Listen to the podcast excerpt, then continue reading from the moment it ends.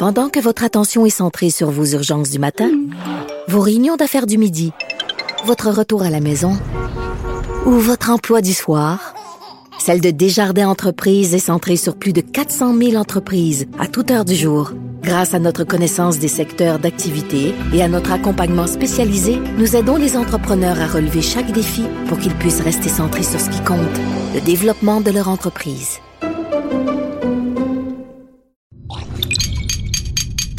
Cube Radio.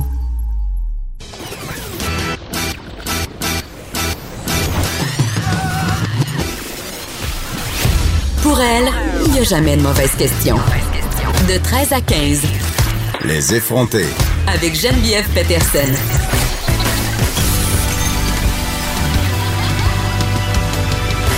Cube Radio. Salut tout le monde, j'espère que vous allez bien. J'espère que vous avez pu malgré tout vous réunir euh, en famille pour Pâques, vous réunir virtuellement, n'est-ce pas, pas physiquement. J'espère que vous n'êtes pas, contrairement à notre premier ministre, allé à votre chalet.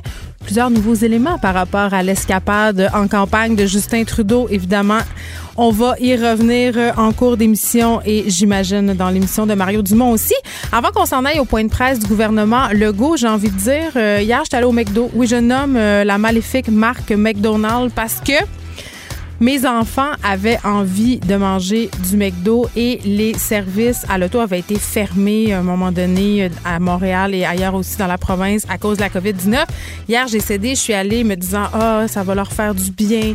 On va passer un beau moment en famille." J'étais pas la seule par ailleurs à avoir eu cette idée-là parce que la grosse tendance hier, c'était d'aller au service à l'auto et de manger son McDo dans le stationnement du euh, restaurant euh, où je suis allée. Donc vraiment, on a une relation très très euh, je dirais bipolaire avec cette chaîne-là. D'un côté, on est toujours en train de la décrier, puis d'un autre côté, qu'on a besoin d'être rassuré, qu'on a besoin de partager un moment avec nos enfants. C'est là qu'on a décidé d'aller. Parlant de moments avec les enfants, beaucoup de gens m'écrivent pour me dire Hey Geneviève, c'est tellement cool, là. Tu fais de la radio, tu as trois enfants, tu concilies tout ça comme une championne. Pas en tout. Je ne concilie rien. Pas en tout. Je suis sur le bord de virer folle, la gang. Juste avant de rentrer en onde, là, genre, les 30 dernières minutes, j'ai reçu, sans discontinuer, des textos de ma fille qui fait un travail extraordinaire en ce moment. Sans elle, je ne pourrais être ici parce que c'est elle qui garde son frère euh, et sa sœur pendant que je prépare l'émission et que je viens l'animer ici. Mais, hein, vous le savez, là, si vous avez des frères puis des sœurs, c'est quoi le passe-temps préféré? C'est la chicane. Donc, mes enfants, Hein, ils font pas exception. Passent leur vie à chicaner, à me texter trois minutes avant que j'arrive en onde pour me dire euh, ma sœur a volé mon chandail, ma sœur a vidé telle affaire, non c'est elle, elle m'a frappé, non c'est lui, il m'a regardé et là je dois euh, gérer tout ça en plus de préparer l'émission. Donc je sais pas pour vous comment ça se passe la conciliation travail famille, mais pour moi c'est vraiment pas tout le temps facile. C'est vraiment une espèce de d'épine dans mon horaire. Et je le sais, là, on veut pas que les écoles recommencent. On a décrié le fait que le premier ministre avait évoqué ne serait-ce que la plus petite infime possibilité de réouvrir les établissements scolaires le 4 mai. Mais il faut que je l'avoue, je prie le ciel pour que les établissements scolaires rouvrent à un moment donné. Évidemment, quand ça sera sécuritaire pour tout le monde, parce qu'on veut pas placer euh, les enfants ni les enseignants, le personnel du soutien dans une situation délicate. Mais quand même, c'est vraiment pas facile. Puis j'avais envie de vous le dire parce que je veux pas que vous pensiez en regardant, je sais pas moi, ce que je fais sur les médias sociaux, euh, ce que je poste aussi sur Facebook, les photos que je mets sur Instagram. Je peux pas vous dire, oh mon Dieu, ça a l'air tellement facile, quelle belle famille. Non, non, c'est vraiment le bordel, c'est vraiment tough. Et parfois, euh, j'aimerais bien changer. Mes enfants comptent des poissons rouges. On va s'en aller tout de suite au point de presse du gouvernement Legault. Euh, qui sont les plus à risque. On aura tous ces chiffres-là. On y va à ce point de presse immédiatement. Le premier ministre du Québec, M. François Legault, est comme d'habitude accompagné de la ministre de la Santé et des Services sociaux, Mme Danielle Mécan, et du directeur euh, national de santé publique, Dr. Horacio Arruda. Alors, Monsieur le premier ministre, à vous la parole. Merci beaucoup. Euh, bonjour tout le monde. Je commence tout de suite avec le bilan de la dernière journée. On a 75 euh, nouveaux décès, donc un total de 435 depuis le début. Je veux euh, bien sûr offrir mes condoléances à toutes euh, les familles les proches de ces victimes. On a maintenant 14 248 cas confirmés. C'est une augmentation de 691. On a 936 personnes hospitalisées. C'est une augmentation de 57 et on a 230 personnes aux soins intensifs. C'est une augmentation de 4. Évidemment, notre grande priorité, ça demeure la situation dans les CHSLD.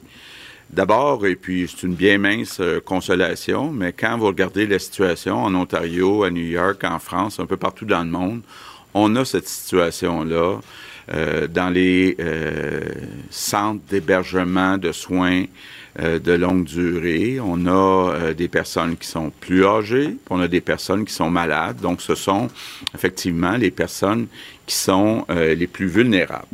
Par contre, euh, je l'ai déjà dit, puis je continue euh, de le répéter, euh, on avait déjà un problème de personnel avant la crise dans les CHSLD. On avait un problème d'attraction. Donc, dans les budgets qu'on a fait, entre autres dans la dernière année, on avait augmenté les budgets pour les CHSLD, mais malheureusement, on n'arrivait pas à combler les postes euh, qui étaient euh, affichés. La situation s'est beaucoup euh, détériorée dans les dernières semaines. On compte aujourd'hui 1250 employés juste dans les CHSLD qui sont absents, soit qui sont infectés, soit qui ont la crainte d'être infectés ou toute autre raison, mais on a quand même en plus un manque de 1250 euh, employés. Pardon. Je veux commencer tout de suite peut-être par mes remerciements du jour. Euh, si vous n'avez pas pris connaissance de cette histoire euh, qui a été écrite par Patrick Lagacé dans le journal La Presse, vous savez, quand il arrive des drames, il y a toujours des personnes qui ressortent pour des raisons euh, humaines exceptionnelles. Puis euh, c'est quand même toute une histoire là dans le drame du CHSLD Héron à Dorval de, de voir que la docteure euh, Larente qui est arrivée le fameux soir où la majorité des employés avaient quitté le CHSLD. Elle a appelé son mari et ses trois enfants, 13 ans, 15 ans, 17 ans, pour venir l'aider, pour entre autres distribuer des repas aux 130 résidents qui se retrouvaient un peu seuls.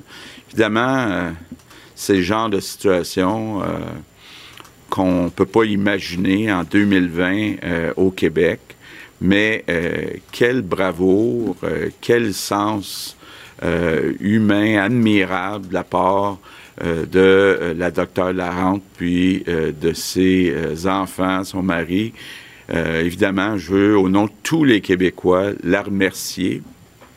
Et la raison pourquoi je voulais commencer par parler de la docteure Larente, c'est parce que je voudrais lancer un peu un appel à tous. Dans les CHSLD, je viens de le dire, on manque de personnel médical on est en train de transférer du personnel médical qui était dans les hôpitaux vers les CHSLD, du personnel, pardon, du personnel de toutes sortes. Puis je vais peut-être revenir sur une remarque que j'ai faite hier.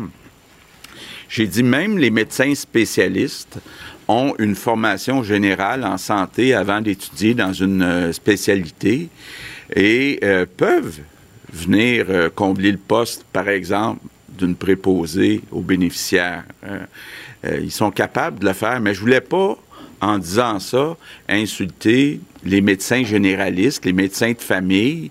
Il y en a certains qui sont euh, dit choqués parce qu'ils disaient, ben nous aussi, comme les spécialistes, on a une formation additionnelle comme médecin euh, de famille. Moi, le message que je voulais tout simplement euh, passer, c'est qu'on a besoin de bras, on a besoin de gens qui ont toutes sortes de formations euh, médicales, que ce soit des médecins de famille, que ce soit des médecins spécialistes, que ce soit des infirmières. Il faut venir combler cette pénurie, ce manque, entre autres, de préposés aux bénéficiaires dans les CHSLD.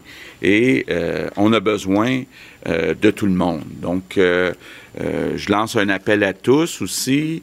on en a eu depuis le début de la crise, des gens qui avaient pris leur retraite ou qui s'étaient retirés du milieu de la santé, mais qui ont des compétences, des expériences. Je vous demande, on a besoin de vous dans les CHSLD.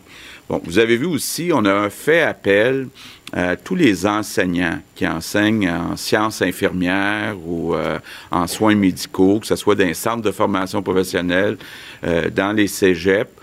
Euh, c'est pas une question de décret qu'on veut forcer quelqu'un, mais on parle de plus de 2000 personnes qui enseignent, qui ont des compétences en santé. Donc, je vous demande à tous les enseignants, tous les professeurs en soins infirmiers, on a besoin de vous autres dans euh, les CHSLD. On est en train de faire le tour aussi des euh, entreprises d'économie euh, sociale. Il y en a certaines qui donnent des soins à des patients, que ce soit à la maison ou ailleurs. Encore là, on fait un appel à tous pour venir travailler dans les CHSLD. Ce qu'on a aussi conclu, puis tantôt, le docteur Ruda, je vais lui céder la parole, on, a convenu d'une façon de fonctionner pour que certains proches aidants puissent venir dans les CHSLD. Bon, on veut que ce soit euh, des personnes qui ont quand même une expérience, qui l'ont déjà fait, des personnes aussi qui sont connues euh, des établissements. Évidemment, on va prendre euh, toutes sortes de précautions, avoir un test négatif, avoir les équipements médicaux, pas se tenir proche des autres patients ou des employés, mais aller s'occuper juste euh, de la personne qui euh, euh, connaissent. Puis quand ils retournent à la maison, bien sûr, faire attention de continuer de garder le 2 mètres là, pour pas s'infecter. Donc, je parlais hier de la balance des inconvénients. C'est ce qu'on a pesé. On pense que compte tenu du manque de personnel dans les CHSLD, ça vaut la peine de demander à certains proches aidants de venir nous donner un coup de main. Mais je vais être clair par contre si vous n'êtes pas un proche aidant qui est identifié par euh, les responsables des établissements, l'interdiction des visites demeure. puis je voudrais pas, là, euh, je comprends que euh, beaucoup de personnes voudraient voir leur père, leur mère, aller les visiter, mais je voudrais pas non plus que, qu'à répétition, on demande euh, aux responsables des CHSLD d'absolument pouvoir venir voir son père ou sa mère. On parle juste des personnes qui vont être identifiées par les responsables des établissements, veut quand même euh, limiter le nombre pour éviter la propagation euh, du virus. Bon, j'avais demandé aux gens responsables des établissements de s'assurer d'avoir un responsable qui appelle les familles euh, on me dit que ça fonctionne bien. On me dit que 95% des établissements euh, ont appelé les familles. Donc, il en reste un 5% Là, on va euh, poursuivre de ce côté-là. Je pense que c'est important, étant donné qu'il n'y a pas de visite sauf les proches aidants identifiés, de donner des nouvelles aux familles. On a décidé aussi qu'à partir d'aujourd'hui, euh, par transparence, on va vous donner la liste aussi de toutes les résidences là, qui sont, en guillemets, sous surveillance. Euh, euh, je vais vous dire d'ailleurs qu'on a terminé la visite des 2600 résidences. Juste vous dire, parce que je sais que certains ont demandé des rapports d'inspection, on n'est pas en train de faire de la paperasse. Ce qu'on voulait, c'est d'aller de visu voir où euh, il y a des problèmes, voir quelles sont les résidences qu'on doit euh, surveiller, aider. Euh, donc, l'idée, c'est pas de faire de la paperasse, là, c'est surtout de se donner une liste. et puis, sur les 2600, il y en a 41 résidences aujourd'hui qui sont plus critiques plus où on doit suivre la situation d'un peu plus proche. Évidemment, ça va changer euh, de jour en jour. on va republier la liste à chaque jour. Donc, euh, soyons prudents sur l'utilisation de la liste. La liste qui était bonne hier soir sera peut-être pas bonne ce soir. Donc, il y, en a des résidences qui vont s'ajouter, d'autres qui vont sortir de la liste. Donc, je termine en vous disant euh, je comprends que c'est difficile la situation euh, dans les CHSLD. Peut-être qu'on ne s'attendait pas à autant de personnes infectées. c'est un virus qui, frappe très fort. On a vu que dans certains cas, du personnel qui n'avait même pas de symptômes ben, a probablement infecté des résidents.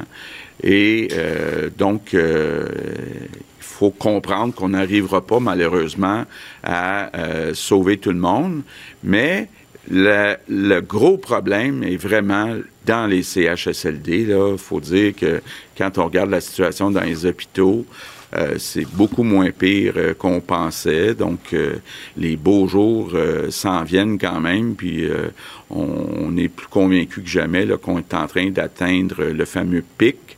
Mais le pic, ça le dit, c'est le moment où il y a la pire situation avant que ça commence à s'améliorer. Donc, je veux encore une fois lancer un appel à tous.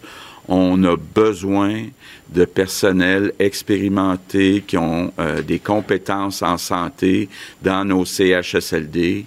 Euh, oui, on a comblé une bonne partie des postes, mais euh, à chaque jour, il y a malheureusement du personnel additionnel qui s'absente et puis des besoins qui s'amplifient avec le nombre de personnes qui sont infectées à la COVID-19. Donc, je veux euh, tout le monde vous dire, on va tout faire pour protéger euh, nos aînés, pour euh, les soigner dans la dignité, mais on a besoin de l'aide de toutes les personnes qui peuvent venir nous donner un coup de main dans les CHSLD. Few words in English because before I Quelques mots en anglais.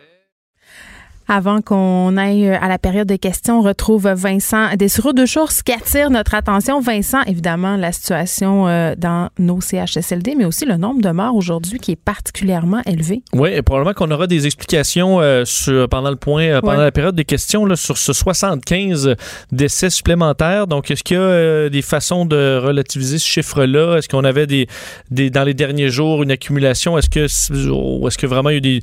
On a parlé de cas quand même désastreux dans des CHSLD on avait été prévenu quand même relativement par rapport à un pic pendant la fin de semaine de Pâques. C'est ce qu'on peut voir. Absolument. Donc, euh, on comprend que ça a été euh, des, journées difficiles dans, plusieurs euh, résidences pour personnes âgées. Alors, il est là, mais le bilan est quand même à 435 présentement. Au niveau des cas, 691. Donc, on comprend qu'on est plus sur un plateau qu'une pente descendante, parce que c'est toujours ça, 6, 7, 800 cas par jour, 57 nouvelles hospitalisations, 4 aux soins intensifs. On comprend qu'il y avait des gens aux soins intensifs qui ont libéré des lits, euh, mais c'est quand même donc stable dans le, milieu de la santé, alors que euh, François Legault faisait un appel pour euh, des bras. Donc, on, a besoin d'aide dans les CHSLD particulièrement, alors il faudra aller chercher des, de la main-d'œuvre, puis mm. quand même ouvre beaucoup. là parce qu'on est rendu dans des... évidemment, on avait parlé en fin de semaine des médecins spécialistes, mais là, c'est des profs, les proches aidants, particulièrement ça, la nouvelle aujourd'hui, donc on, ceux qui s'occupent de proches depuis longtemps, qui sont connus des milieux, euh, donc qui ont une certaine expérience, pourront prêter main forte. À mon avis, il y en a qui vont lever la main là, quand même parce que euh, les proches aidants, on les salue, là, font un travail extraordinaire à, l'année longue auprès de leurs proches, peuvent assurément transférer leur, euh, leur connaissance et leur talent auprès des autres. la période de questions commence, si je ne me trompe pas, non? Ah, on va ah. écouter M. Arruda à l'instant. J'ai la santé de la population et particulièrement de nos plus vulnérables, les gens d'en haut de 70 ans. On savait d'emblée que ce serait impossible, ici comme ailleurs dans le monde, d'éviter tous les cas. Et malheureusement, cette population-là qui est très fragile est touchée par le virus. On a voulu aussi maintenir notre capacité de traiter les cas, c'est-à-dire d'aplatir la courbe et ne pas se retrouver dans une situation comme dans d'autres pays où on arrive à choisir entre certaines personnes pour accéder aux soins intensifs. Donc, ça a marché. La courbe a été aplatie grâce au travail que vous avez fait avec nous, grâce au respect des consignes. Vous savez, pour la santé publique, brimer les droits de la personne, il faut avoir des bonnes raisons. Ici, on a voulu sauver des vies et je demeure convaincu qu'on en a sauvé plusieurs et qu'on n'a pas eu à faire des choix difficiles comme ils ont eu lieu ailleurs dans le monde. Comme mesure, on interdit aux visiteurs en CHSLD et en résidence pour personnes âgées, euh, on aurait interdit les visites, puis ça a marché. La situation aurait été beaucoup plus pire si on ne l'avait pas fait. Nos hôpitaux seraient pleins à craquer probablement actuellement avec beaucoup de gens qui seraient à l'hôpital et aux frais intensifs.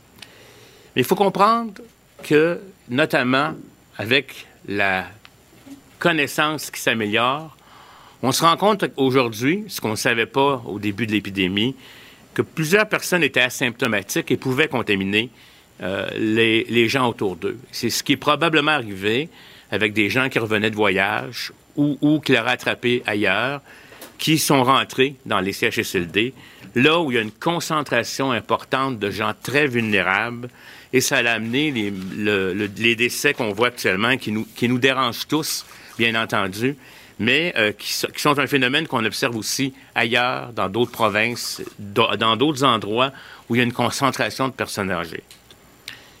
Beaucoup de gens nous écrivent, je reçois beaucoup de courriels personnels pour changer les consignes. Aujourd'hui, je vais vous demander la collaboration de tous pour respecter à la lettre ce qu'on va faire en CHSLD. Le ministre en a, premier ministre en a déjà énoncé quelques éléments, mais je, vais vous le dire, c'est très important que vous compreniez que vous devez respecter ce qu'on vous dit actuellement. Ça s'adresse seulement au CHSLD, là où les gens les plus vulnérables ont besoin de soins euh, beaucoup plus euh, concentrés en nombre d'heures que ce qu'on retrouve dans les autres résidences pour personnes âgées. Et cette chose-là va être faite pour ces patients-là et leurs proches aidants soignants. Il faut comprendre que ce sont des gens qui sont connus avant la pandémie. C'est des gens qui allaient régulièrement, avant la pandémie, offrir euh, soit de l'alimentation, de l'hydratation ou euh, de l'hygiène. Il y en a à peu près 10 des gens euh, en CSSLD qui ont ce genre d'aidants naturels. C'est triste, c'est difficile pour les enfants qui allaient voir leurs parents la fin de semaine parce qu'ils travaillaient, etc., puis qu'ils n'avaient pas la capacité d'être un, proche aidant. Mais, je tiens à vous dire qu'on ne peut pas ouvrir la, la, machine ou la porte de façon intensive dans le contexte actuel. C'est une mesure qui est volontaire. Je, je tiens à insister ici, on n'oblige pas personne qui le faisait avant de revenir offrir des soins. C'est pour une personne, pour un patient. Ces gens-là venaient avant la crise, puis comme je l'ai dit, offraient certains types de soins. C'est pas pour les familles et les visiteurs. Je comprends que c'est difficile, mais ce n'est pas le cas. Ces personnes seront identifiées par la direction de l'établissement. C'est eux qui connaissent quelle était la pratique antérieurement, puis ils devront répondre à certaines conditions et signer un consentement éclairé pour qu'ils comprennent à quoi s'exposent ces gens-là quand ils vont aller en milieu, puis ils vont avoir des notes, à la fois pour les établissements, pour les patients et les proches aidants, pour savoir quoi faire dans quelle situation, et si jamais les gens développent des symptômes, on va leur dire exactement quoi faire. Cette mesure-là va commencer jeudi matin pour nous permettre de mieux euh, préparer euh, tous les instruments, le matériel qui va être nécessaire. Vous savez, nos intervenants et les directions des CHSLD sont très sollicités actuellement pour offrir des soins les meilleurs, de meilleure qualité qui sont possibles. Si vous êtes une personne qui n'est pas dans cette catégorie, je vous demande de ne pas mettre de pression ou de porter plainte contre les choix qui seront faits par les établissements. C'est pas eux qui font cette prescription, c'est nous. Et je tiens à vous dire qu'on doit y aller par étapes. Parce que si c'est la COU, on va devoir reculer et nous serons tous perdants. Je vous supplie donc d'être patient, et je sais que c'est difficile, et de respecter les consignes qu'on va donner, mais on va permettre à certaines personnes euh, qui sont des aidants euh, antérieurs, avec des gens qui sont dans une situation de très grande vulnérabilité, de réavoir un certain contact. Plus on va respecter les consignes, plus on va s'en sortir rapidement, plus on va être en mesure d'élargir les approches, puis plus on pourra revenir, j'espère, à la normale. Je vous remercie et je vous demande, surtout à ceux qui ne seront pas visés par cette euh, mesure, parce que ça va être la majorité des gens, de respecter celle-ci, même si c'est difficile ce qu'on vous demande encore. Merci. à vous. Donc, pour la période des questions en français, nous allons débuter aujourd'hui avec Patrice Bergeron de la presse canadienne. Bonjour à vous. Euh, Monsieur le Premier ministre, je vous cite, la semaine dernière en conférence de presse, vous avez dit que vous rencontrez donc les équipes de la santé tous les matins. Je pose la question à l'équipe, est-ce que le patron du CHSLD est compétent? Est-ce qu'on vous a déjà dit, par exemple, qu'il y en avait des pas compétents? Qu'est-ce qu'on vous répond? Puis qu'est-ce, qu'est-ce, que, vous faites si, on vous répond qu'ils ne sont pas compétents? Bien, on va les aider. C'est ça euh, qu'on regarde, puis c'est ça qui est, l'objectif, là, c'est de regarder est-ce que la situation est bien gérée, est-ce qu'il y a des zones chaudes, des zones froides, est-ce que euh, le personnel euh, sait exactement comment utiliser les équipements, etc., etc. Donc, euh, si je sais pas si vous faites référence, par exemple, au CHSLD Héron, là, mais on savait qu'il y avait un problème de la direction, mais on savait pas l'ampleur du problème.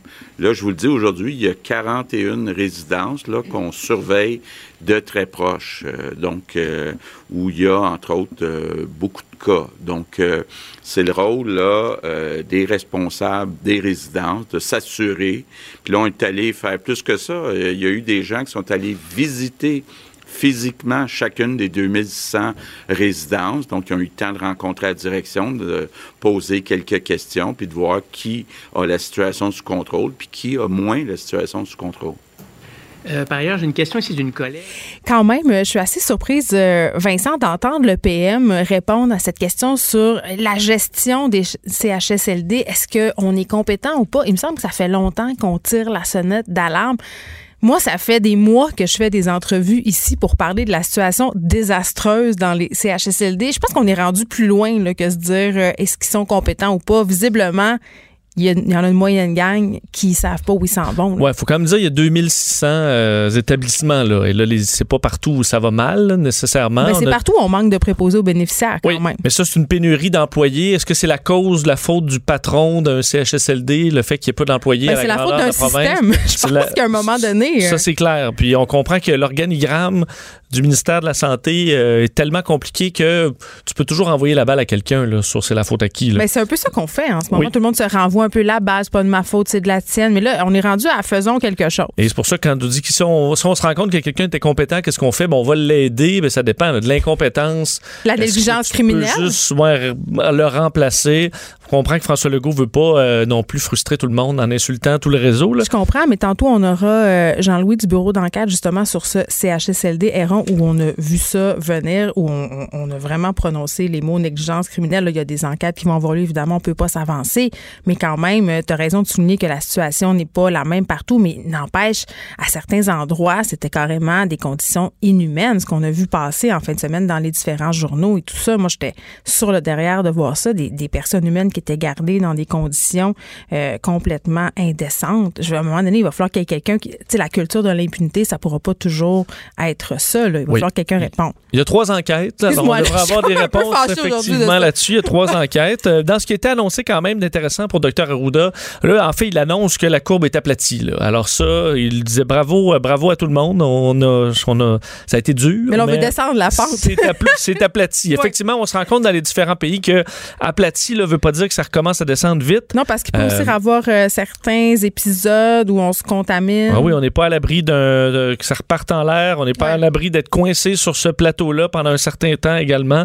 Alors, faut pas, euh, faut, faut, pas lâcher. Mais on expliquait que si on n'avait rien fait, les hôpitaux seraient bon, seraient pleins à craquer et que il a fait un certain retour en arrière sur le fait que les personnes asymptomatiques là, ont vraiment été ce qu'il n'y avait pas dans le calcul dès le départ. On a compris vraiment sur le tard qu'il y avait beaucoup de gens asymptomatiques qui sont rentrés dans les CHSLD, rentrés dans un peu partout au pays également et qui ont fait augmenter les, euh, les, chiffres au Québec. Alors, euh, quand même intéressant retour en arrière du docteur Arruda pas de service de garde pour les nouveaux travailleurs essentiels. Oui, quand même dire euh, pour ceux qui, euh, qui vont s'ajouter à la liste, il y aura peut-être des questions là-dessus euh, tantôt. Je vous ferai entendre un petit peu plus tard dans, avec, avec Mario Dumont.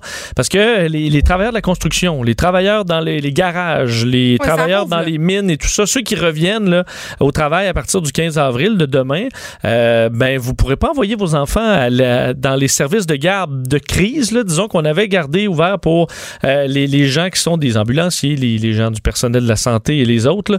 Euh, donc, ça va être compliqué pour certains. Là, si... Devront faire des choix. Euh, qui dans le couple va retourner travailler si les deux sont des travailleurs ben, essentiels? On ne peut pas les confier à de la famille non plus en confinement. Tu peux pas les envoyer chez les voisins, tu peux pas l'envoyer chez grand-maman. Euh, ça devient, il faut devenir un casse-tête pour plusieurs. Et quand tu as besoin d'ouvrir des mines, mais ben là, c'est parce qu'il faut que tu en envoies du monde. Là. C'est pas le temps de s'improviser des services de garde. On l'a vu, là, c'est pas une bonne idée, ça peut mal tourner. Effectivement. Donc, euh, quand même une question, une question là-dessus qui va être à surveiller. Justin Trudeau qui était à son chalet en fin de semaine. Oui, on en a Justin, beaucoup parlé. Ah, on en a beaucoup parlé. Euh, il a euh, pas fait que des heureux en fin de semaine, Justin Trudeau. Dans son point de presse, on a quand même appris quelques trucs. Euh, d'un, l'arrivée d'équipements, 1,1 million de masques N95 qui vont être distribués aux provinces dans les prochains jours, des millions de gants, des jaquettes. Ça, c'est à partir de lundi prochain. On espère qu'il en, reste parce que les, stocks étaient assez bas au, Québec. des millions pour les, les communautés nordiques également. Des changements pour les voyageurs qui arrivent au Canada, des voyageurs évidemment qui sont canadiens. Là, sinon, mm. la frontière est fermée. Mais si les voyageurs n'ont pas un plan d'isolement crédible, devront aller à l'hôtel carrément. Alors si tu dis ben où tu t'en vas passer ta quarantaine, tu sais pas trop où, euh, où ça tu vas être avec des personnes vulnérables, ben, on va t'obliger à te rendre dans une chambre d'hôtel puis d'attendre. Je pense que c'est toi qui payes là. Mais euh, ça va un changement, le gouvernement nous paie tout en ce moment. Oui, peut-être que Trudeau va payer la note à la fin. J'ai pas vu le fin détail, c'était dans les annonces, Justin Trudeau annonce puis ensuite on voit le détail. Ah. Euh, nouvelle ligne également directrice pour les personnes âgées et on lui a posé la question évidemment concernant son week-end au chalet maison, parce qu'on comprend que là, maintenant, sa maison, c'est son bureau. Et son chalet s'est rendu sa maison, ben, mais il travaille, il reste. C'est sa résidence principale, c'est ce qu'on a dit. C'est ça. Mais il n'a pas vraiment répondu à la question. Eh, mais on n'est pas supposé se promener euh, de d'une résidence à l'autre, surtout pas d'une province à l'autre. C'est ce qu'il a fait en fin de semaine, Justin Trudeau, qui était euh, avec sa famille euh, pour, pour Pâques, donc au Québec, alors qu'il travaille, ben, c'est pas loin, mais c'est quand même, il traversait la frontière. Questionné là-dessus, à savoir est-ce qu'il brimait ses propres consignes? On peut écouter sa réponse qui est typique Justin Trudeau. Grand Justin. Je l'ai annoncé la semaine passée que euh, après trois semaines de euh, travail ici, ma famille qui vit euh, en permanence au lac Harrington, que j'allais aller passer parc avec eux et c'est ce que j'ai fait. Nous continuons de suivre toutes les instructions des autorités. Bon, et on lui a, on l'a relancé là-dessus, mais est-ce que c'est une. Ce qu'on, il a répondu la même chose. Je lui ai dit que j'allais aller à Pâques, je suis allé à Pâques. Mais, Sophie Grégoire Trudeau, euh, qui a posté les photos sur Instagram, ça part tout de là. là. Oui, on l'aurait oui parce que c'était effectivement annoncé, c'était pas caché. là. Ça, c'est vrai que c'était pas caché. Ça avait pas fait de vague. Mais c'est les photos en famille euh, dans, le bas, dans la basse Gardez-vous une petite gêne. C'était un peu ça. Oui. Donc, euh, est-ce que Sophie l'a échappé? Qu'est-ce qu'elle a voulu faire hmm, là? On sait pas. on sait pas, mystère, mais c'est un tweet ou une publication Instagram euh, coûteuse pour euh, le J'ai rarement vu autant de réactions négatives sous une publication Instagram, Vincent. Donc, on comprend qu'il passe de, sa maison. c'est pas loin, c'est pas si loin que ça en termes de kilomètres. Non, et on comprend qu'il est dans sa bulle, qui est maintenant stérile des deux côtés, parce que tout le monde a fait sa quarantaine, et que c'est le premier ministre, on veut qu'il soit en forme, mais c'est parce que lui, il voulait donner l'exemple en restant là. confiné Milan, on sait. Donner l'exemple. Alors, il n'allait pas travailler pour, dans la pire crise que traverse le Canada depuis euh, des, mm. décennies. il va faire la chasse aux œufs. Mais il va faire la, il peut sortir pour faire la chasse aux œufs. Il nous a dit ne le faites pas. Oui. Vous faites du, du FaceTime. C'est ça. Un peu le FaceTime. Tu te retrouves tantôt avec Mario? Oui, à plus tard. Pendant que votre attention est centrée sur vos urgences du matin, vos réunions d'affaires du midi, votre retour à la maison ou votre emploi du soir, celle de Desjardins Entreprises est centrée sur plus de 400 000 entreprises à toute heure du jour. Grâce à notre connaissance des secteurs d'activité et à notre accompagnement spécialisé, nous aidons les entrepreneurs à relever chaque défi pour qu'ils puissent rester centrés sur ce qui compte, le développement de leur entreprise. Geneviève Peterson, la seule effrontée qui sait se.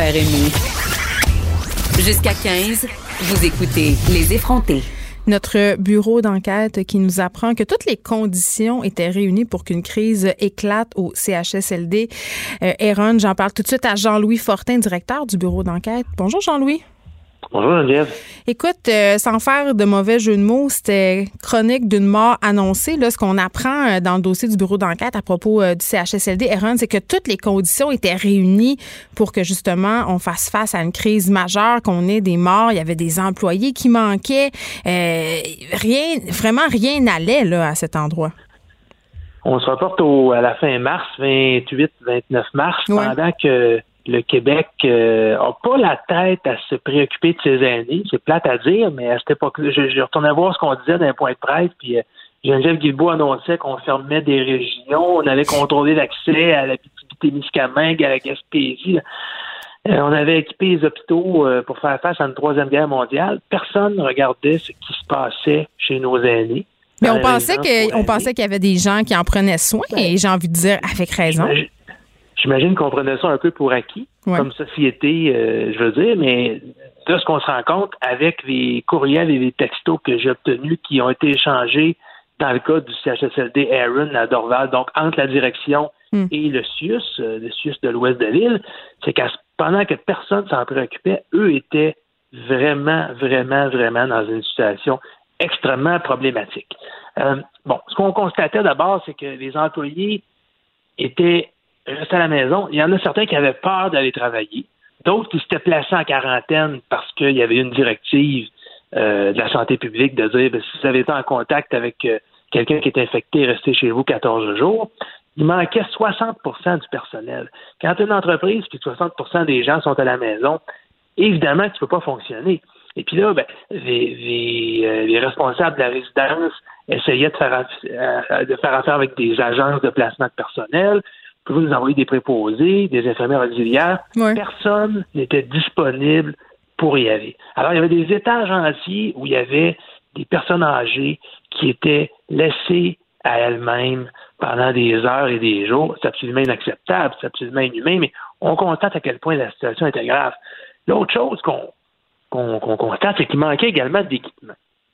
D'équipement de protection? Entendu, oui, exactement. Moi, je me rappelle avoir entendu, puis encore il y a quelques secondes à peine, François Legault qui vient de dire il y a peut-être eu certains endroits où il en manquait. À l'époque, on disait non, non, il y a encore des équipements, tout est beau, les, les centres de soins il y a, peut-être, il en reste pour quelques jours, mais on est encore correct. Mais voyons, on parlait, on parlait des médecins qui, travaillaient dans les urgences à l'époque, qui nous disaient qu'ils devaient utiliser les masques et les gants avec parcimonie parce qu'il en manquait, je veux dire. Ben oui. Parce que là, t'as la directrice du centre, euh, Aaron, qui, qui, hmm. qui, écrit au CIUS et qui dit, ben là, euh, j'ai plus de visière, j'ai plus de veste, j'ai plus de protection, j'ai plus de masque. On en a envoyé il y a deux jours. Ben, c'est déjà tout passé, ça, madame. Envoyez-moi en d'autres. Je peux même aller chercher. je vais, mm. prendre mon véhicule puis je vais aller chercher s'il faut. sais. Alors, on, constate vraiment la détresse profonde de part et d'autre.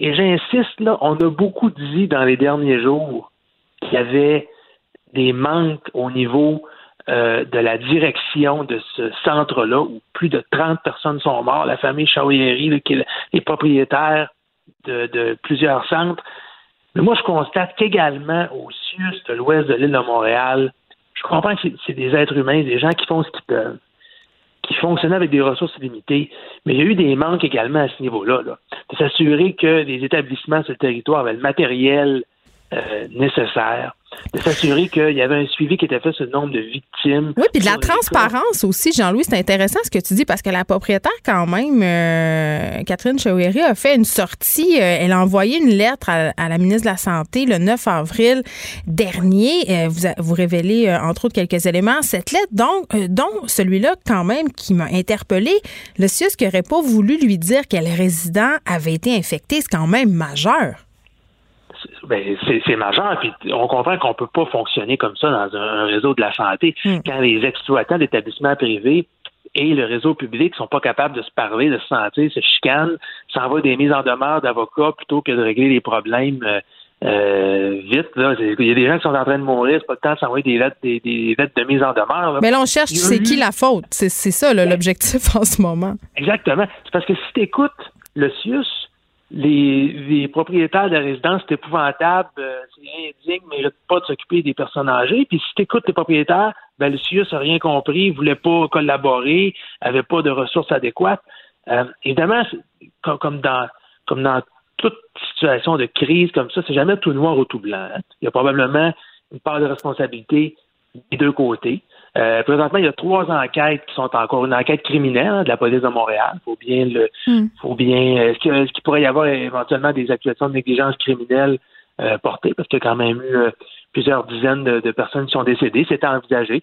Il y a une enquête du coroner aussi. On va prendre chaque chaque victime, malheureusement, puis on va, on essayer de, de, constater comment cette personne-là a pu être infectée. Puis une enquête du ministère de la Santé pour comprendre quel genre de suivi a été fait à la résidence. Mais ce qu'on risque de retrouver en bout, en bout de ligne, c'est, comme tu disais au début, une tempête parfaite, c'est-à-dire les gens ne veulent pas aller travailler ou ne peuvent pas y aller parce qu'ils sont en quarantaine. Il manque d'équipement, il manque de masques, il manque de gants. Bref, c'est tout le système, dire, qui n'était pas prêt dans les résidences pour aînés à faire face à la crise. Moi, ce que, je constate, c'est que autant les hôpitaux, depuis quelques jours, on dit ben les hôpitaux sont presque vides. On s'est rendu compte que c'était moins pire que ce qu'on pensait. On avait annulé des chirurgies pour faire de la place pour des patients éventuellement malades. Ces places-là sont restées vides. Bon, mais en même temps, Jean-Louis, tu conviendras que si euh, on avait été submergé, on aurait aussi fait des reproches. Donc, c'était aussi bien de prévoir le pire. Puis ça, je pense que c'est important qu'on le fait. Euh, Jean-Louis Fortin, on peut aller lire euh, ce dossier-là, fort pertinent par ailleurs, comme d'habitude, du bureau d'enquête dans les pages du Journal de Montréal. Merci beaucoup. Et j'ai envie de dire, j'ai envie de dire, parce qu'on jasait de ça avec Vincent tantôt, je, je comprends qu'on veut trouver des coupables. C'est tellement humain de vouloir trouver une tête de Turc. C'est de la faute à qui dans ce dossier-là, particulièrement là, cette famille-là, quand même, la famille Chouéry, euh, depuis quelques années déjà, euh, parce qu'ils ont plusieurs établissements, euh, ce monsieur-là, Chouéry, ses trois filles qui gèrent des centres d'hébergement, voient leur réputation être entachée, mais on le voit là par cette lettre révélée par le bureau d'enquête. Il y a eu des manques aussi du côté du CIUS. Donc, je pense qu'à un moment donné, il faudrait arrêter peut-être, oui, il faut pointer du doigt les coupables, il faut que la culture d'impunité cesse, mais il va falloir à un moment donné agir, trouver des solutions, appeler des gens en renfort. C'est heureusement ce qu'on est en train de faire au gouvernement Legault, mais quand même, euh, vraiment, on a besoin de bras dans nos CHSLD, dans nos résidences pour personnes âgées, et c'est pas en maintenant des conditions de travail comme ça qu'on va attirer les gens. Le problème des préposés aux bénéficiaires et du personnel dans ces endroits-là, euh, il est pré-COVID. Geneviève Peterson, la seule effrontée qui sait se faire aimer. Jusqu'à 15, vous écoutez Les effrontés. Bon, maintenant qu'on a dit tout ça, j'avais envie qu'on parle à une ex-infirmière. Une ex-infirmière qui est rédactrice en chef du magazine Santé Inc. Si vous la suivez sur les médias sociaux, son nom, c'est Marie-Sophie Lheureux. Elle fait plusieurs commentaires euh, ces jours-ci sur la, la crise de la COVID-19, sur l'état aussi euh, de notre système de santé. Évidemment, ce qui se passe euh, dans nos CHSLD la préoccupe énormément. Et elle a décidé euh, de retourner pratiquer aussi euh, pendant la crise euh, de la COVID-19. On lui parle tout de suite. Marie-Sophie Lheureux, bonjour. Bonjour. Écoute, tu as fait un statut Facebook. Tu en as fait plusieurs, en fait, fort pertinents à propos de la crise qu'on traverse en ce moment parce que, bon, tu es une ex-infirmière, mais tu as décidé de retourner aider la population pendant la crise de la COVID-19. J'ai envie de savoir, euh, Marie-Sophie, pourquoi toi, au départ, tu as décidé de devenir infirmière? Pourquoi tu as voulu faire ce métier-là? Servir la société, ni plus ni moins. Puis euh, là, bon, tu fais tes études, tu deviens infirmière, tu commences à travailler. Et qu'est-ce que tu constates quand tu commences à travailler dans le milieu de la santé? Parce que ce dont on jase depuis le début de l'émission, ce dont on parle aussi dans les différents points de presse de M. Legault depuis quelques jours, le docteur Arruda aussi, c'est des espèces de manquements qu'on a dans notre système de santé. C'est à quel point le milieu de la santé, en ce moment, le système est malade.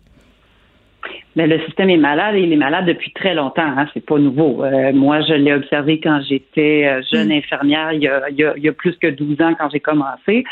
Et euh, ça, ça, il y, a, il y a des choses qui changent. Il y a toujours des choses qui changent, mais mais la manière dont on fait les choses dans le système de santé québécois, qui est un système de santé publique et qui vient avec des, des caractéristiques d'un système public, euh, ça, ça, évidemment, ça vient pas sans rater là-dedans. Mais tu parles euh, de la manière de, de, de gérer d'un problème de gestion. Donne-nous des exemples concrets. Une culture. Une culture organisationnelle. Oui, c'est, plus que juste des manières de, de gérer. C'est sûr que les, les, les, modes de gestion, euh, c'est, comme la mode de, de, de, vestimentaire. Il y a des modes là-dedans, puis il y a des manières de procéder qu'on mm. essaie mais euh, on, ne se fie pas toujours, premièrement, sur la science de la gestion pour faire, euh, pour prendre des décisions dans le milieu de la santé. Et il y a aussi cette culture organisationnelle de fond qui est ce qu'on appelle dans le bon jargon une culture top-down, donc très, très, très hiérarchique. On centralise le plus possible les décisions et euh, on fait descendre les ordres vers le bas dans une chaîne de commandement, un petit peu comme dans l'armée. Sauf que euh, ce qui arrive sur le terrain, euh, c'est qu'il y a des défis très locaux. Il y a des défis partout. Il y a des défis très locaux, que ce soit les personnes âgées, que ce soit les services courants, que ce soit les services hospitaliers. Et ce qui arrive, c'est qu'on ne, on ne donne pas beaucoup de latitude aux réseaux locaux, aux, institutions, pour être novatrices et créer leurs propres solutions. Alors, on essaie d'appliquer des recettes un petit peu partout dans le réseau, et c'est ce qui fait que souvent, tout est ralenti, tout est difficile parce qu'on tente d'appliquer un livre de recettes à la jeune Benoît euh, dans le réseau de la santé. Mais qu'est-ce qu'il faudrait faire? Parce que, bon, euh, il faut gérer d'une certaine façon. On parle beaucoup de la pénurie euh, des préposés aux bénéficiaires en ce moment, même des infirmières. on travaille mm-hmm. toujours plus avec moins d'effectifs. Ça, c'est pas d'hier. quand tu vois Gaétan Barrette un peu partout commenter dans différents médias en ce moment la crise qu'on traverse, comment tu perçois ça? Ben, c'est sûr que j'ai écouté. C'est sûr que mon opinion sur la, réforme Barrette en particulier me porte à croire que je, ne comprends pas pourquoi on donne autant de tribunes à, à Dr Barrette en ce moment, honnêtement, parce que euh, sa réforme à lui a été très délétère pour le, réseau de la santé. Je dis pas qu'il n'y a pas eu de bon coup, il y en a possiblement eu, mais de ce qu'on de ce qu'on a remarqué, c'est que les, même avant lui, c'était difficile. Ça a été difficile hmm. quand Philippe Couillard a centralisé le système de santé autour de 2003-2004, euh, mais ça, a été renforcé par le, le, comportement et les choix, les, décisions de Gaétan Barrette. Et comme, euh, comme vous le dites, c'est sûr que euh, il faut gérer. Oui, il faut gérer à un moment donné, mais il y a différentes façons de gérer. Puis cette façon-là d'avoir centralisé les ressources, ça, nous a ça nous a dépouillé de plusieurs de plusieurs personnes qui étaient motivées, dont beaucoup de cadres du milieu de la santé. en de 2014 à 2016, là, on a, on a perdu beaucoup de cadres qui étaient très, très, très compétents parce que euh, on a beaucoup centralisé. Donc, il a fallu couper ces cadres-là. Et là, Marie-Sophie Leroux, tu as décidé de retourner euh, prêter main forte à tes collègues euh, infirmières. Qu'est-ce que tu vois? Ça ressemble à quoi tes journées? Ben là, mes journées, moi, je, me partage encore entre la, la, la, la, gestion, la direction du magazine et le, le, terrain. le terrain, mais moi, je suis en, au terrain en première ligne. Hein. Je suis pas en centre hospitalier. Moi, je suis mm. vraiment directement dans la population, dans, dans une très, très grosse clinique. Donc, mes journées en ce moment, c'est euh, alterner entre gérer un magazine et gérer des patients potentiellement COVID à l'entrée de la clinique et euh, déterminer si on peut les faire rentrer ou pas.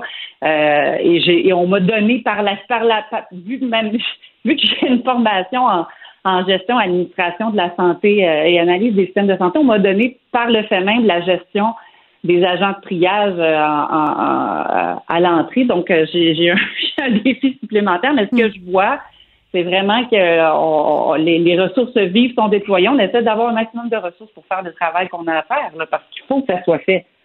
Puis les gens, ils sont comment? Parce que je faisais des pharmaciens la semaine passée, puis on entendait aussi par rapport au CHSLD qui allait permettre à certains aidants euh, de revenir aider leurs proches parents. On disait, on mm-hmm. enjoignait la population à être patient, à pas exercer de mm-hmm. pression. Est-ce que tu sens, mm-hmm. comment ça se passe? Est-ce que les gens sont impatients? Est-ce qu'ils collaborent? Est-ce qu'ils comprennent bien euh, la marche à suivre?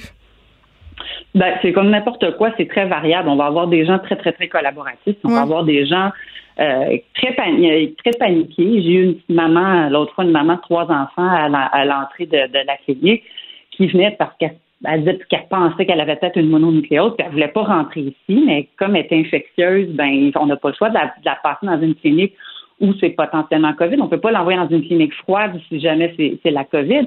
Puis elle mm. s'est mise à pleurer là, direct dehors devant moi. Alors, ça, ça, dépend. Il y a des gens qui sont impatients, il y a des gens qui sont émotifs, puis il y a des gens qui collaborent tout à fait, euh, qui collaborent très bien.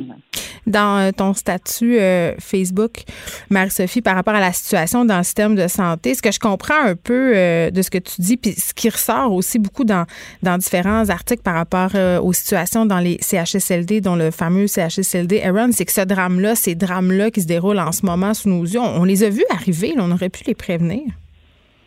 Ah, ça fait longtemps qu'ils c'était inévitable qu'il fallait arriver un jour, qu'il y ait une pandémie ou pas. Euh, c'était inévitable qu'il fallait arriver. Là, on braque les projecteurs sur cette réalité-là parce que la COVID-19 touche beaucoup, beaucoup, beaucoup les personnes âgées, mais des cris du cœur, là, Jean, le préposé Jean Bottary en avait fait plein, la, la préposée Émilie Ricard en avait fait plein. Euh, c'est c'est pas juste un angle mort, là. C'est quelque chose qu'on ignore presque sciemment. C'était inévitable, ça allait arriver. Puis ce qui me fâche, c'était le point de ce statut-là, c'est ça, c'est horrifiant ce qui arrive. Ce qui me fâche, c'est qu'on soit surpris. Oui, puis que ça nous ait pris ça aussi pour prendre des décisions et de, manifester peut-être un, désir politique de changer les choses. Oui, ben en même temps, c'est là, il y a le désir politique de changer les choses. C'est bien beau, là, le gouvernement de François Legault a dit on va aller inspecter chaque CHSLD. Mm. Oui, OK, on va aller inspecter. Puis il y en a qui sont probablement beaucoup mieux que d'autres. Mais au-delà des inspections, on va faire quoi au niveau des ressources? Parce que mm. même s'il y en a qui se débrouillent plutôt bien par rapport à d'autres, ils, sont quand même en, manque flagrant de ressources. Moi, je l'observais, j'ai fait une journée de CHSLD quand j'étais plus jeune, une, soirée et une nuit, quand j'étais infirmière d'agence, euh, très, très, très temporairement, et je me suis dit, ah, je veux pas retourner là, moi. tu voulais pas y aller? Ben, si je voulais pas retourner là, c'était ouais il y avait j'avais pas eu d'orientation, il y avait un manque de ressources flagrant. Puis là, on parle, je vous parle de 2005, 2006, là. Je parle pas de, d'hier, là. C'est pas avec la petite augmentation de 8 qu'on va euh, attirer euh, les foules en CHSLD, ça c'est sûr. Non, parce que c'est on n'attirera pas les foules parce que c'est pas une question uniquement d'argent. C'est ça. C'est une question de considération et de culture. La vieillesse, c'est pas glamour dans une société de performance. C'est les gens qui, qui ont des proches aînés euh, en résidence, ils les aiment, ils veulent les voir. Mais à, part les proches, la société en général, c'est c'est pas très très vendeur, puis c'est pas très très euh, gagnant de de, de, de, de, mettre de mettre son argent sur sur le, sur les aînés. C'est pas c'est pas gagnant. Donc c'est pas et les gens qui travaillent là-dedans, on parle de ressources, mais les gens qui travaillent là souvent ce sont des gens qui ont plus ou moins d'instruction, qui sont qui vivent déjà dans des conditions socio-économiques mm. difficiles eux-mêmes. C'est pas toujours de gaieté de cœur qui s'en vont travailler dans les CHSLD, c'est souvent par nécessité. Et euh, et il y en a évidemment qui adorent les personnes âgées, il y en a qui étudient en gérontologie, il y en a qui étudient en gériatrie, puis il y en a qui, adorent les personnes âgées, puis on, on est en, c'est tant mieux, mais même les gens qui aiment les personnes âgées, nettoyer, nettoyer des popotins à journée longue, des couches, puis de la Non, c'est pas des conditions faciles. Tu parlais de Jean Bottary ben, tantôt. Il est venu nous l'expliquer à plusieurs reprises là ici euh, qu'il fallait faire quelque chose. Écoute, euh, Marie-Sophie, je vais devoir euh, te laisser aller. C'était fort intéressant, évidemment. C'est dommage. En tout cas, moi, je trouve qu'on se soit rendu là pour peut-être un peu attirer notre attention parce que tu as raison, la vieillesse, c'est pas glamour, puis on aime mieux regarder ailleurs. Marie-Sophie Lerue, rédactrice en chef du magazine Santé, ex-infirmière. Merci beaucoup de nous avoir parlé et parlant euh, de personnes qui sont intervenues à notre émission à plusieurs reprises concernant, un, la situation euh, des personnes âgées en CHSLD, les conditions dans lesquelles les préposés aux bénéficiaires infirmiers doivent travailler.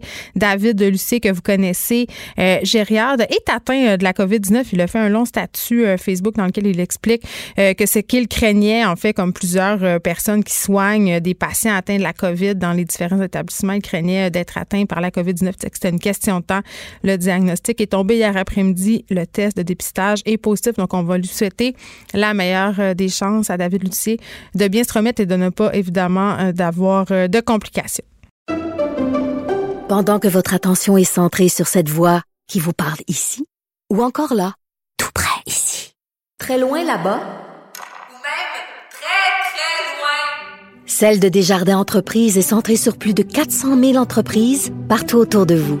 Depuis plus de 120 ans, nos équipes dédiées accompagnent les entrepreneurs d'ici à chaque étape pour qu'ils puissent rester centrés sur ce qui compte, la croissance de leur entreprise.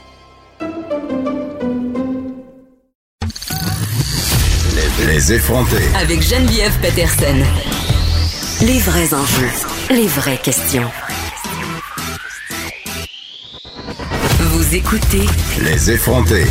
Bon, en ce moment, euh, c'est bien certain que la situation dans les CHSLD et les résidences pour personnes âgées occupe la majorité euh, de l'attention, mais un, des sujets aussi qui a pas mal fait jaser la semaine euh, dernière, c'est un éventuel retour à l'école. On le sait, le premier ministre l'a très vaguement abordé vendredi après-midi lors de la période de questions, parlait des différents scénarios envisagés par le gouvernement du Québec quant au retour des enfants à l'école. On a même évoqué peut-être le scénario suivant, c'est-à-dire retournerait à l'école avant le 4 mai. Puis là, euh, plusieurs travailleurs ont été ajoutés à la liste des travailleurs essentiels, travailleurs de la construction. On en parlait tantôt avec Vincent, les gens qui travaillent dans les mines, les gens qui travaillent dans les pépinières. Donc, à un moment donné, où est-ce qu'on va les mettre, les enfants? Il va bien falloir qu'ils retournent à l'école. Bref, ça soulève beaucoup de questions, cet éventuel retour à l'école.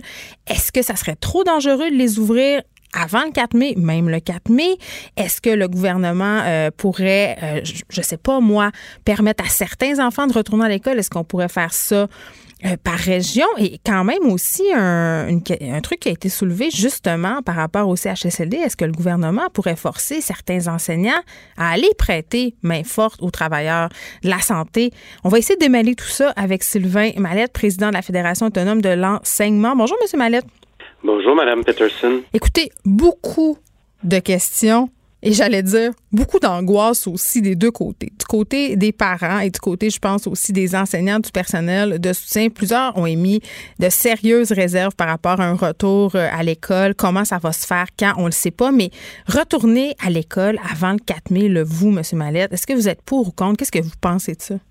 Ben, vous savez, moi, je n'ai pas à être pour ou à être contre. Hein. le rôle que j'assume, c'est celui de veiller... Euh, euh, au respect des, des, des, des, des règles élémentaires de sécurité pour les membres qu'on représente, mais aussi évidemment pour les élèves avec lesquels on travaille. Euh, donc, euh, moi, j'ai eu une conversation ce matin avec le ministre de l'Éducation. Euh, je lui ai confirmé qu'on acceptait de participer à des travaux qui doivent réunir des gens là sur différents sujets en vue là d'une reprise, parce que c'est clair que l'école va réouvrir. Là. à un moment donné, l'école va réouvrir, mais il ne s'agit pas juste d'ouvrir les portes. Là. Il va falloir aussi qu'il y ait des services, des ressources, particulièrement pour les enfants vulnérables qui vivaient déjà hein, dans la précarité euh, dans l'incertitude, des effets de la pauvreté. Donc, euh, il va falloir que, que ces élèves-là soient accompagnés de façon particulière. Euh, mais vous savez, l'échéancier qu'on a donné au comité là, pour travailler, c'est jusqu'au début du mois de mai. Donc, ça serait mm. étonnant que les écoles rouvrent avant même que les recommandations soient déposées au ministre et au gouvernement. Donc, moi, je pense que le premier ministre, encore aujourd'hui, a clarifié les choses. Euh, vous savez, dans une dans une situation de crise, la pire des euh, de, ce, qui, ce qui nous peut mal nous guider, c'est le sentiment de précipitation avec lequel on peut travailler. Donc, moi, je pense que le premier ministre a rassuré les gens. Euh, l'idée, c'est que oui, il va falloir que les écoles rouvrent à un moment donné, mais il va falloir que les règles de sécurité soient connues. Euh, parce que vous le savez, la distanciation, euh, on nous dit, hein, faut, faut garder deux mètres de distance entre les individus. Ben, il y a des écoles primaires au Québec où les corridors n'ont pas deux mètres de large. les élèves n'ont qu'à se lever le bras puis ils touchent à l'épaule de leurs collègues de pupitre. Donc, ce sont des questions qui peuvent apparaître très simples, mais qui sont très importantes. Euh, pour la sécurité des élèves, la sécurité des personnels qu'on représente. Et donc, euh, nous, c'est, on est dans cette posture-là parce que je pense qu'il ne faut pas ajouter de la crise à la crise. Il faut prendre le temps de réfléchir correctement parce qu'il n'y a rien de pire. Hein. Si jamais il fallait que les écoles rouvrent et qu'on est obligé de les refermer un mois après, euh, je dis là, on ça serait niaiseux. ben, on sera pas gagnant. Là. Puis bon, il y a plusieurs affaires là-dedans. Euh, tu sais, bon, la fameuse distanciation sociale, évidemment. Premier ministre Legault qui a dit que le seul critère, ça serait la santé. Je veux bien, mais il y a quand même beaucoup d'autres affaires à prendre en considération. Vous l'avez bien dit. L'inquiétude des parents, j'ai vu ça beaucoup passer mhm. sur les médias sociaux, même si les écoles rouvrent cette année, pas question euh, que mon enfant y retourne. Des enseignants aussi, parce qu'il y a des enseignants aussi qui sont vulnérables en ce moment, mhm. puis on oublie trop souvent d'en parler, là, qui émettent aussi certaines réserves. Là. Ben, tout à fait. Puis moi, je pense, hein, parce qu'il y a déjà, là, on le, on le sait maintenant, là, il y a des, des profs, puis je pense particulièrement là, aux collègues de la formation professionnelle qui sont dans les euh, ce qu'on appelle les spécialités liées à la santé, là, qui ont été euh, interpellés pour venir euh, donner un coup de main au réseau de la santé. Mm. Donc, ça, ça s'est fait aujourd'hui, ça va se faire demain. mais il y a de nos profs hein, qui, sont, qui sont âgés de plus de 60 ans, qui ont qui vivent avec des difficultés de santé, qui sont parfois même eux-mêmes des aidants naturels, qui habitent ou qui soutiennent des personnes âgées. Donc, c'est des questions tout à fait légitimes. C'est aussi, vous savez, je pense que le gouvernement là-dedans a été victime de son succès dans la mesure où, depuis le début de la crise, puis ça, je pense qu'on doit le reconnaître, le premier ministre est assez efficace, euh, il est clair dans ses dans ses consignes, les gens on le voit, là, mm. les gens respectent les consignes en grande majorité. Et moi, je pense que le gouvernement a, permis, a, convaincu la population de l'importance de respecter ces règles-là.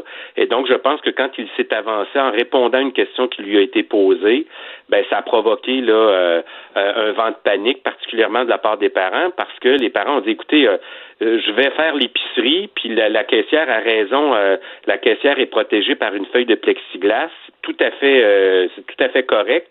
Et là, le premier ministre me dit que mes enfants ou mon enfant pourrait retourner à l'école, mais l'enseignante, l'enseignant qui est devant lui, se promène pas, se promène pas avec des cubes dans des cubes de plexiglas. On n'a pas accès au même matériel que les gens qui sont dans le réseau de la santé. Donc, c'est des questions euh, auxquelles le gouvernement va devoir répondre, euh, mais les inquiétudes des parents sont tout à fait légitimes. Là. Mais en même temps, euh, M. Mallette, il y a quand même toute cette école de pensée à propos de l'immunité parce que, bon, il y a des vaccins en ce moment euh, qui sont en développement. On n'en a pas à, ce jour. On peut pas attendre que le vaccin soit en circulation pour rouvrir les écoles. Donc, vraiment, là, il y a des gens qui avancent que si les enfants vont à l'école, le plus rapidement sera le mieux parce qu'ils pourront bénéficier de cette fameuse immunité, justement parce que la COVID-19, là, à venir jusqu'à présent, les a épargnés en quelque sorte. Il n'y a pas beaucoup d'enfants qui ont des complications C'est quand même un des arguments qui est avancé pour ceux qui sont pour la réouverture des écoles. Oui, puis j'ai lu hein, beaucoup, j'ai écouté. je pense qu'on lit tous, là, on est un peu, on cherche des réponses. Oui, puis certains épidémiologistes là, qui, qui, sont avancés, c'est parce mm. qu'il y a une variable hein, qu'ils ne soulignent pas, puis c'est une constante que j'ai observée là, dans tous les commentaires euh, qu'ils ont euh, qu'ils ont euh, eu, hmm. c'est qu'ils ne tiennent pas en compte une variable qui est importante dans le réseau des écoles, particulièrement au primaire et au secondaire, c'est qu'on les élèves côtoient des adultes. Ben, et que le phénomène de propagation, il se fait via les adultes beaucoup. Cependant, des enfants peuvent même eux-mêmes être porteurs, être asymptomatiques et donc contaminer des adultes.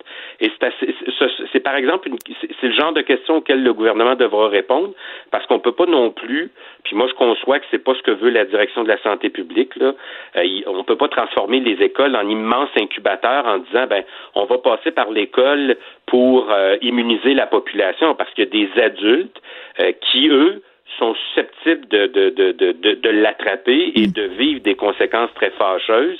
Et eux-mêmes peuvent aussi, euh, par la suite, euh, euh, propager le virus. On ne peut pas avoir fait le confinement tel qu'on le vit pour baisser la garde puis relancer une vague là, de contamination maintenant puis c'est assez frappant hein. aucun des, des, des experts qui ne s'est prononcé n'a parlé de la réalité des adultes qui se retrouveraient à côtoyer ces enfants-là. Vous savez, un enfant qu'on a besoin de, réconforter, particulièrement les enfants qui vont, qui vivent actuellement cet épisode-là comme un traumatisme, ben, au primaire, euh, on, on, va, on, il y a un contact physique qui est établi. Il y a mm. des enfants qui ont besoin de, se faire prendre dans leurs bras, euh, qu'on les prenne dans nos bras. Donc, on, on peut pas les repousser non plus. Là, c'est aussi bête que ça que d'être capable de répondre à ces questions-là, puis de dire au personnel, le jour où l'école va rouvrir, parce qu'elle va finir par rouvrir l'école, mais quelles sont les conditions, les règles de sécurité qu'on doit respecter, que tout le monde doit respecter?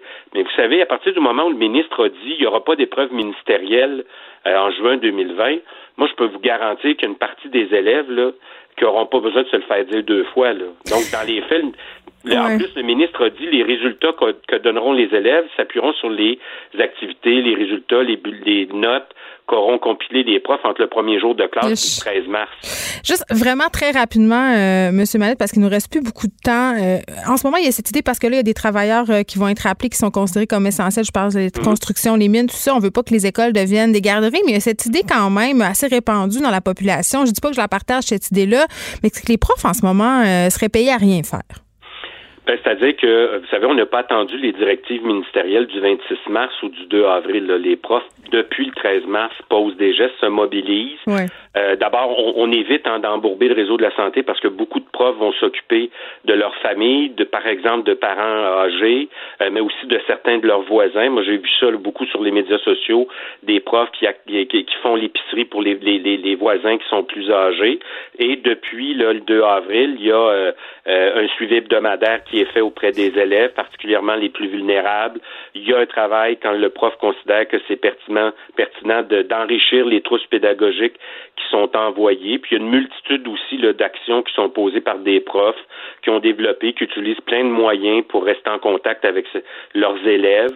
Euh, donc, moi, je pense que, puis je pense que ça a permis aussi de faire prendre conscience à une partie de la population que, vous savez, euh, avoir, accueillir des enfants, là, moi, je suis un prof du secondaire, je peux avoir jusqu'à 200 euh, élèves.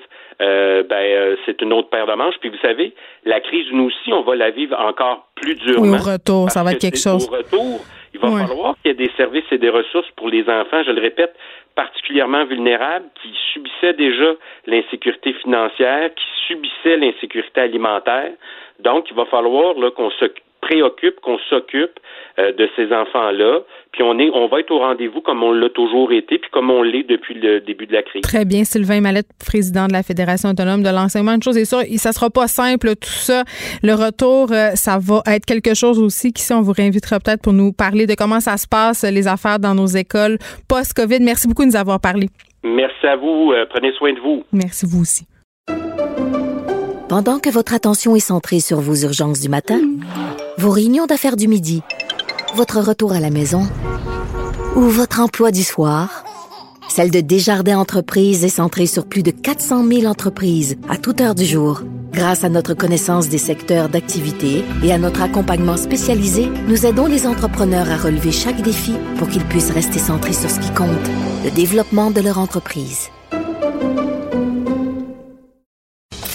Écrivaine, blogueuse, scénariste et animatrice. Geneviève Peterson, la Wonder Woman de Cube Radio.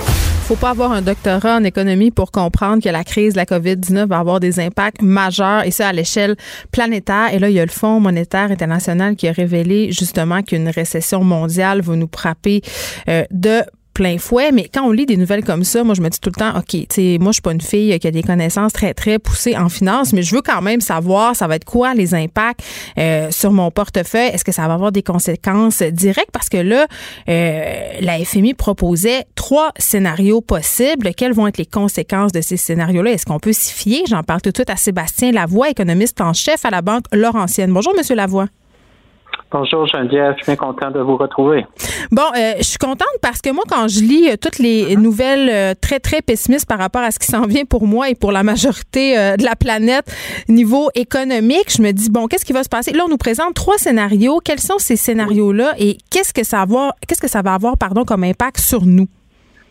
Ben, c'est qu'il y a plusieurs scénarios. Je travaille également avec plusieurs scénarios puisqu'on ne sait pas à quel point que le virus nous affecter mm. et on ne connaît pas encore la teneur de la reprise une fois qu'on va passer le sommet au nombre euh, concernant les nouveaux cas. Donc, c'est quoi les impacts de ça pour les gens qui nous écoutent? Je pense que ton, introduction est tout à fait à point. Mais c'est la peur par rapport aux revenus, par rapport à, perte d'emploi. C'est déjà arrivé pour plusieurs personnes, mais le futur euh, n'est pas garanti pour ceux qui ont encore un emploi. Ça peut être mm. des baisses de salaire. On se sent déjà moins riche parce que le, le marché boursier a écopé. Puis là, on se demande si la, prochaine étape serait pas une baisse au niveau du prix des, condos et des maisons. Donc, il y a plusieurs euh, canaux de transmission, malheureusement, lesquels ce virus-là euh, euh, affecte notre portefeuille. Puis en même temps, M. Lavoie, vous l'avez souligné, c'est excessivement difficile. On nous propose des scénarios un peu partout parce que, bon, l'homme étant ce qu'il est, là, on en veut des scénarios, on essaye d'anticiper, mais c'est difficile. On peut pas vraiment s'y fier à ces scénarios-là. On le sait pas. La vérité, c'est qu'on ne sait pas qu'est-ce qui va se passer. Ben, au moins, la bonne nouvelle, ce qu'on sait, c'est que les scénarios des experts en santé, euh, maintenant, on les a mis de côté dans la mesure où on, voit une stabilisation du nombre de nouveaux cas sur la planète. Maintenant, combien de temps les mesures d'isolement vont perdurer, là, ça dépend de, chaque cas, de chaque pays ou de chaque région dans un pays. Et c'est pour ça qu'il y a plusieurs scénarios. et également au niveau du progrès médical qui va déterminer jusqu'à quel point la, longueur de la récession. Parce que si on trouve euh, un médicament qui existe déjà, on va pouvoir euh, euh, permettre à des gens de, reprendre confiance, d'aller travailler plus vite. Peut-être qu'on va se rendre compte finalement qu'on a à peu près tout, le virus, mais qu'on ne le sait pas encore. même si le vaccin, c'est plus loin de 2021, 2021 pardon, il y a d'autres moyens en termes d'immunité collective, finalement, qui pourrait déterminer euh, la, vigueur et, le temps dans lequel l'économie va reprendre. Très bien. Sébastien Lavoie, économiste en chef à la Banque Laurentienne, merci de nous avoir parlé. On reparlera peut-être euh, un peu plus tard cette semaine parce que toute cette idée aussi euh, d'effacer les dettes des pays parce que ça va aller mal mm-hmm. partout. Mais ça, c'est pas, c'est pas, en tout cas, ça, ça pourrait pas être une solution. On en parlera plus tard cette semaine. Merci beaucoup. OK, au revoir. Au revoir.